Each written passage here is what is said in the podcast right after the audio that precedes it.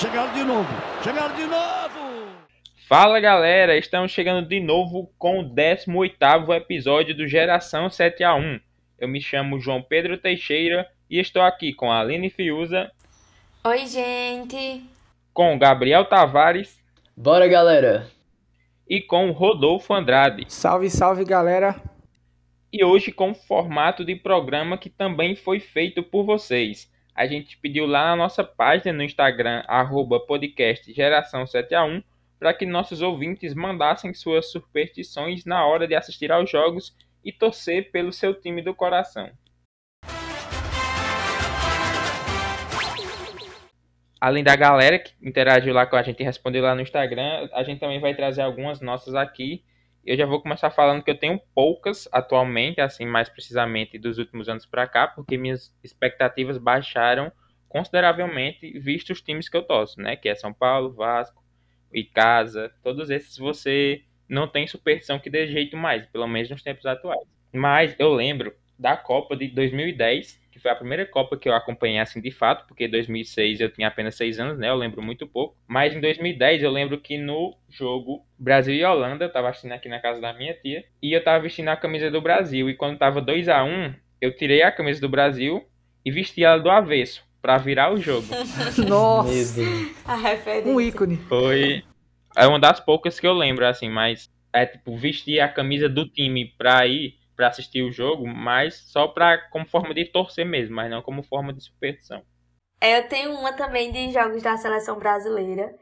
É, eu não sei por quê, porque nunca funcionou, né? Eu vi a seleção brasileira sendo campeã só da Copa América, da Copa das Confederações, Copa do Mundo, nada ainda. Mas todo jogo de seleção brasileira da Copa do Mundo, eu assisto com uma camisa específica, que é a camisa do São Paulo, feita edição especial, que ela é a amarela.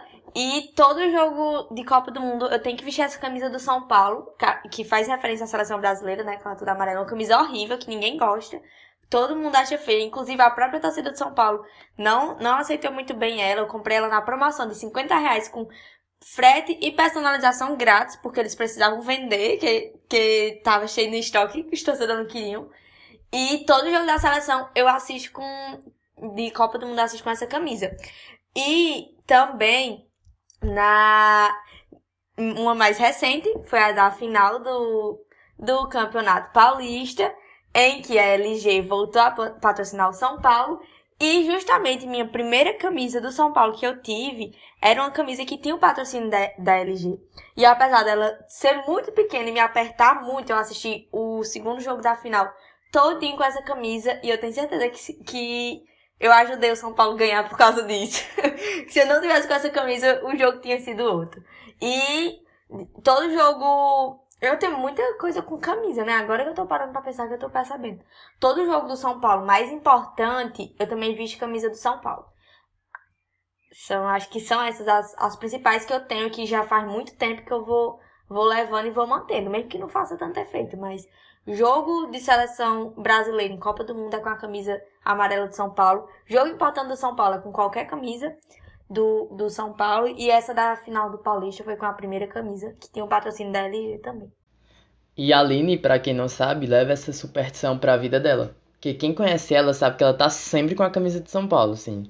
Como se ela quisesse a sorte, assim, pra todos os dias dela. Na, na universidade, todo mundo ficava, nossa, Aline. A gente ficava esperando pra ver qual camisa ela ia do São Paulo. É bem legal isso, eu acho massa. Uma vez, um, um, amigo meu que andava no ônibus da faculdade comigo, ele disse: Eu duvido, Aline, tu todo dia nessa semana vir com uma camisa diferente pra ir pra faculdade. Eu disse: Pois tá, é feita essa nossa aposta. Aí eu fui todo dia da semana com a camisa de São Paulo diferente. Ele disse: Meu Deus, que menina doida. ah, já te marca, né, mano? Já é a sua marca registrada aí. A camisa do São Paulo. É igual eu com a camisa do Corinthians por aqui. É, eu vou logo jogar um balde de água fria em todo mundo aí, porque esse, que, esse integrante que vos fala não tem nenhuma superstição do futebol. É, eu vou roubar as palavras do Rubens Barrichello, que é o meu ídolo no esporte, por mais que eu, por mais que eu seja zoado por causa disso. Mas viva Rubens Barrichello. Ele falou. Fizeram essa pergunta para ele é, lá no Instagram e ele respondeu: Olha, eu tinha. Eu tinha um, uma superstição de usar a mesma cueca toda a corrida. Aí teve uma vez que eu não usei a cueca e eu ganhei a corrida. Então. Aí ele falou: não, depois de sair, perdi qualquer superstição. Então, eu também não tenho. A única coisa que eu faço é sempre que eu saio para assistir jogo do Corinthians, é, com os amigos, com a galera do, do grupo dos corintianos que, que a gente tem aqui em Mauriti, onde eu moro, eu sempre vou com a camisa do Corinthians. É, isso é fato. Inclusive, sabadão passado, contra o Palmeiras, né? A vitória de 2 a 1 Alô, Gabriel. Estávamos juntos lá torcendo pro Corinthians e deu certo. é, alô, Fial Mauriti. Bando de loucos Mauriti, tamo junto. É, é, Rodolfo, mas é, eu entendo muito Rodolfo. Tipo assim, durante muito tempo eu também não tive nenhuma superstição, tá ligado? Eu achei que só o futebol, o futebol bastava e o desempenho em campo. Mas com o tempo eu descobri que não, tá ligado? Eu acho que tem coisas que a gente faz que eu acho que ajuda muito o time. Eu tenho certeza, cara, que os jogadores, todos os jogadores do Palmeiras, eles pensam em mim durante a partida, porque o que eu tô fazendo assim na Libertadores começou desde o ano passado, cara, porque foi desse jeito. Eu não tinha nenhuma, né? Aí o ano passado foi um ano que eu achei muito Palmeiras, porque, enfim, ganhou tudo. Aí, meio que o campeonato mais importante pra mim é a Libertadores, sempre foi, desde, desde criança. Então foi um sonho realizado da Libertadores do ano passado. E eu consegui assistir todos os jogos. E pra mim, se eu não assistisse todos os jogos do ano passado, o Palmeiras não ia ganhar a Libertadores. E deu muito certo. Aí a partir daí eu sou louco das superstições em relação ao Palmeiras na Libertadores. Inclusive, estou fazendo todas e estamos na final. É, foi Tá ontem o certo, jogo, hein? a gente tá gravando um dia. É muito. A gente tá gravando um dia depois da partida do Palmeiras e Atlético Mineiro e deu muito certo. E pra mim, a maior superstição assim, que eu tenho, que eu não tinha, e eu tô muito agora, é assistir o jogo da Libertadores é, em casa, tipo, numa posição certa do sofá, que eu inclino exatamente a televisão pra onde eu estou, pra eu ver bem direitinho, e eu fico imóvel vendo o jogo sem estar em pé. Essa é a minha superstição. Infelizmente, eu acho que eu vou quebrar na final, mas eu tô com muito medo de quebrar essa superstição e o Palmeiras não perder, o Palmeiras não ganhar por minha causa. Eu tô com medo de Everton ligar pra mim e dizer: Gabriel, você não fez isso e a gente perdeu. Eu tô com muito medo. Vai ter que lidar com as consequências aí. Lide com as consequências. Lá vem mais. E lá vem mais. E agora adentrando nas participações da galera que interagiram com a gente lá no Instagram, mandando quais eram as superstições dele. Começar aqui com o Breno Tomás, que sempre participa, nosso torcedor do Fluminense único aqui do, do estado, que a gente, não, a gente conhece muito, muitos poucos torcedores do Fluminense. E Breno é um deles. Ele mandou aqui que, inclusive, é sobre o Fluminense, né? Obviamente. E ele fala que a superstição dele é assistir todos os vídeos do Raiz Tricolor, que é uma página do Fluminense, né? Antes dos jogos. Não usa o celular na hora do jogo e assiste sempre com a mesma camisa. Aí, como a Aline também falou, que ela faz com os jogos da seleção. E quanto às promessas, a última que ele fez foi de que se o Fluminense se classificasse para a Libertadores em 2020, faria um porta-retrato do Lucas Claro e do Nino. E agora ele dorme com eles olhando para. agora eu durmo com eles me olhando, como ele falou. Hilário. Incrível. Muito bom isso, gente. Alô, Breno, queremos você aqui. E eu imagino que, tipo assim, o quadro fica bem, tipo, os protetores, né, dele, assim, quando ele deita. E eu acho que ele vai ser muito atacado, assim, com esses dois zagueiros, assim, protegendo ele. Ser pique Freddy Krueger durante a noite, Nossa. a hora do pesadelo, cara. Maria. Foi longe, hein? E a Andrea Fiuza, que, que falou que comprou uma camisa nova do São Paulo e foi toda animada a usar pela primeira vez para assistir o jogo de volta da Sul-Americana contra o Lanús. E foi o jogo da eliminação com gol nos acréscimos. Eu lembro desse jogo, foi muito triste. Aí depois desse dia, ela disse que nunca mais assiste nenhum jogo com a mesma camisa porque ela ficou zicada demais. Se traumatizou. Mas aquele jogo realmente foi de traumatizar mesmo, viu? Porque o São Paulo ainda estava se classificando, né? Eu tava sem acreditar, como, como sempre, né? Minha expectativa lá no, no chão. Aí o último lance, o São Paulo levou um gol pra variar, né? Foi, foi a pior eliminação do São Paulo que eu já vi. Pra mim foi a que me deixou mais triste, mais sem chão. E eu sou testemunha disso de André mesmo, porque umas semanas atrás, no jogo, acho que era no jogo contra o Fortaleza da Copa do Brasil, a gente foi assistir o jogo fora de casa e ela disse: Ah, vou. É, essa camisa é a camisa rosa do São Paulo, a última lançada, do Outubro Rosa. E aí ela disse: Ah, eu acho que eu vou com essa camisa rosa. Eu disse: Vai, mulher, isso não importa, não, não existe dessa zica, não. pois ela vestiu. Vestiu a camisa, tava pronta pra ir. Antes de nós sair de casa, ela disse: Vou nada. Vou tirar agora a camisa. Depois ela trocou a camisa e não foi. Aí ela não usa mesmo. Ficou não. traumatizada a bichinha. Não. mas deu pra se traumatizar mesmo, foi né, não, Pedro? E lá vem eles de novo. Olha só que absurdo. Agora o César Filho aqui, que também contribuiu participando do- desse episódio de hoje, ele falou que no Campeonato Brasileiro de 2009 passou a levar um mascotinho de urubu para todo jogo do Flamengo que ia assistir, posicionando ele em cima de um local que ele conseguisse ver a TV. ó, O urubu assistir os jogos junto com ele, como se fosse uma pessoa mesmo. E o pior, segundo ele, foi justamente no momento da arrancada para o título, ou seja, podia faltar todo mundo, menos o mascote. Infelizmente, ele perdeu o seu poder mágico no ano seguinte. Mas também, né, César, querer ganhar, querer ganhar todo ano, usar do Urubu para fazer o Flamengo campeão toda a temporada. Gastou o especial todinho em 2009. Foi. Ele- o Urubu ficou satisfeito já com o título de 2009. Principalmente da maneira que foi, né? Perdeu as forças todinho, o Urubu. Tirar tudo, dar tudo de si pro Flamengo ser campeão da, da maneira que foi em 2009. Eu vou comprar um gaviãozinho pra colocar aqui, pra ver se dá certo. É mesmo. Vamos testar também pra ver se dá certo. Nós estamos precisando. Pra ganhar um campeonato brasileiro, nós estamos precisando muito. Eu só digo um negócio, bicho. Se, se Rodolfo comprar um gavião, o Corinthians é tão ruim que é capaz do bicho é, criar de dar certo. Correr, correr desesperado isso? pra não ver o A- que tá a- passando na TV. Agora nós temos o Quarteto Fantástico. Agora segurem a gente. Segura os Coringa do Silvinho aí, viu? Evita! É no detalhe. A Síria Lopes, que também participou aqui, a flamenguista, falou que cada flamenguista deve um real a ela porque. Ixi, ia ficar milionária, viu? Cada flamenguista deve um real a ela porque eles só ganharam a Libertadores por causa dela. No dia da final, ela se arrumou todinha com um manto novo, segundo ela, né? Porque não vou chamar o uniforme do Flamengo de manto, cá pra nós. Pra assistir no barzinho lá da cidade dela, mas porque ela, e ela nunca tinha feito isso, né? Sempre assistia todos os jogos em casa e a maioria com um dos mantos antigos. Aí quando acabou o primeiro tempo, ela voltou pra casa, se desarrumou, vestiu a camisa que usava sempre e aconteceu o que todo mundo lembra, né? Que inclusive foi um dia muito triste pra mim. O Flamengo ganhou no finalzinho do jogo. Pra nós. Aí no final ela ainda diz assim: "E aí, quem amou?" Eu não amei definitivamente. E até lá. Eu odiei Eu também. também. Eu também. Por mim, ela tinha continuado lá com a camisa nova dela, no barzinho, curtindo. Teria sido muito mais feliz o final. Não é, cara? Concordo. Como é que você vai pra um barzinho e depois se, se desarruma tirando a camisa? Não pode fazer isso, cara. Antes do jogo terminar. É, intervenção aqui, cara. Não pode fazer isso de novo, entendeu? Foi só uma vez, cara. Construir uma máquina no tempo e voltar nele não é nem pra acabar com as guerras que aconteceram, é pra evitar que ela volte pra casa naquele dia. Furar o pneu da moto. Lá vem mais.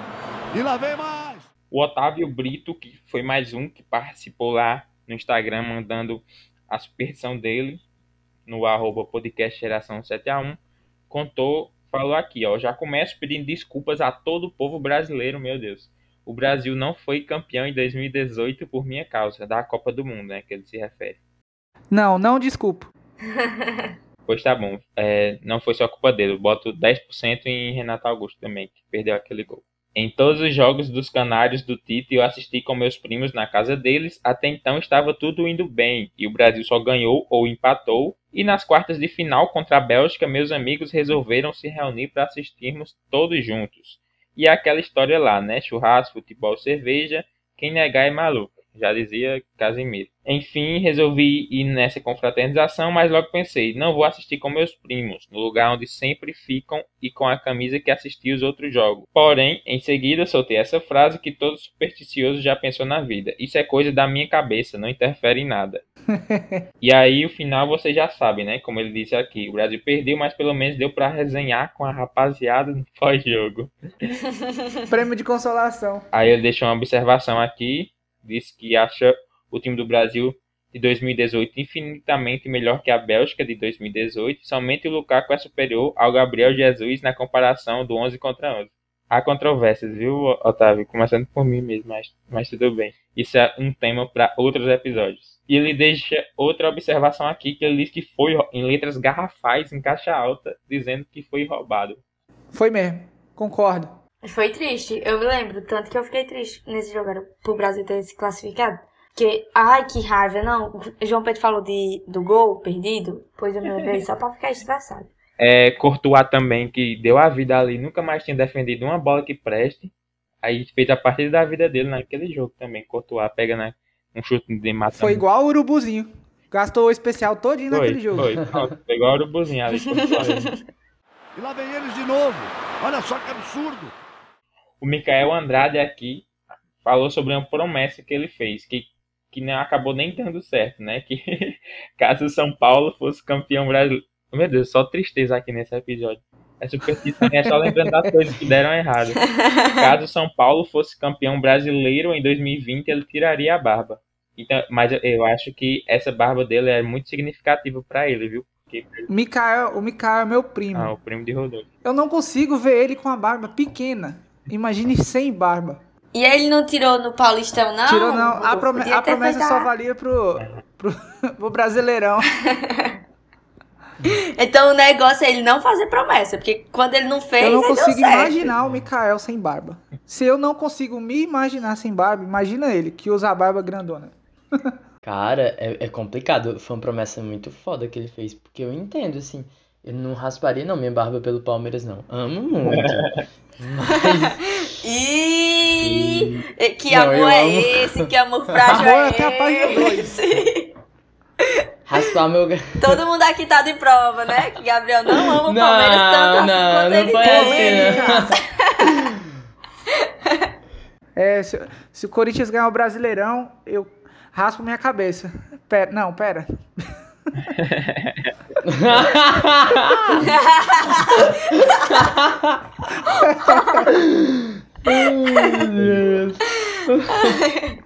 Agora, agora o povo que não, a- não conhece a gente assim fisicamente e só escuta o podcast perguntando, ué. Olhem o Não Instagram. entendi. É, vão, lá no, vão lá no Instagram que vocês vão saber, pessoal. Vou lá no, no destaque quem somos, né? Vocês vão É. entender tudo. Vai ter lá nos destaques é, uma foto minha sem barba, de Rodolfo com cabelo, de Aline sem a camisa do São Paulo e de João Pedro em algum título de algum time dele. Podem conferir lá depois do episódio. João Pedro é o Denilson Show do podcast Geração 7 a 1 torcedor mais flex possível. E por último aqui a participação do Ravan Lemos, que falou que quando o Gabi, sem o gol, vai bater o pênalti, ele se ajoelha e graças a ele, Gabigol nunca errou a cobrança. É, outra pessoa que tá fazendo um, um mal pro mundo, né? Podia ver, ver as cobranças de pênalti sentado, em pé mesmo, não precisava Ravan, disso. totalmente desnecessário, viu? Você é meu brother, parceiro, mas não precisava. O mal está vencendo todas as vezes graças a você, Ravan. Reveja seus conceitos aí. Não, e Uhum. detalhe que no, no último jogo Corinthians e Flamengo, a paulada que a gente levou de 3 a 1 eu fui assistir lá na casa dele. Pelo menos o, o Gabigol não guardou aquele jogo. E estamos chegando ao fim de mais uma edição do nosso programa. E em nome de todos os apresentadores, pessoal, gostaria de agradecer pelo feedback posi- positivo que a gente tem recebido dos nossos queridos ouvintes, não só nos ouvindo, como engajados também, como foi esse episódio de hoje, lá na página do in- Instagram interagindo com a gente, para que a gente pudesse realizar né, esse episódio feito com todo carinho para vocês.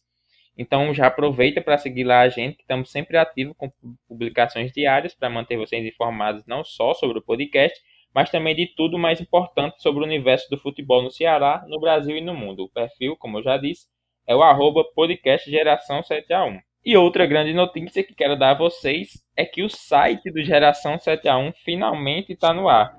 Aê! Uhul! We are the champions! e você, que é nosso ouvinte, os amantes de futebol no geral podem ter seu texto publicado nele, isso mesmo. Pode ser tanto um artigo de opinião, como indicação de filmes, séries, músicas, eventos, documentários relacionados ao esporte, que você preferir falar, Você manda pra gente sua sugestão, manda o seu texto também, que a gente vai publicar lá. Fazer a revisão, né? Porque aqui a gente tem um revisor de texto profissional, que é os apresentadores aqui, o Rodolfo.